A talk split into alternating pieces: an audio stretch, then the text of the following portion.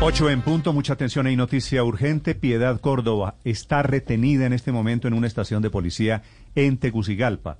Informa en este momento la policía desde Honduras que estará retenida por lo menos 24 horas a la espera de que se aclare la procedencia de los 68 mil dólares y el origen del empresario. Están informando, están investigando si la plata es legal si es lícita o es un tema de lavado de activos. Ricardo. Pues Néstor, se complica la situación de la senadora electa Piedad Córdoba, senadora por el Pacto Histórico, luego de haber sido retenida en territorio hondureño, a pesar de que es un gobierno, el de la presidenta actual de ese país afina a, los movimientos políticos de izquierda en Latinoamérica. Castro. Xiomara Castro, esposa del expresidente Manuel Zelaya.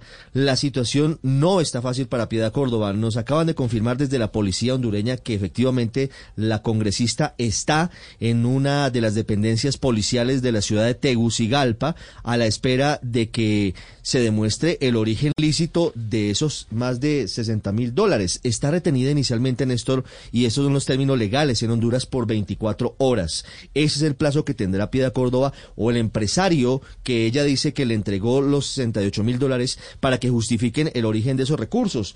La viceministra de Seguridad de Honduras, Yulisa Villanueva, acaba de confirmarle a Blue Radio que hay dos vías para que Piedad Córdoba pueda quedar en libertad y regrese a nuestro país en caso de que esa sea su destino final.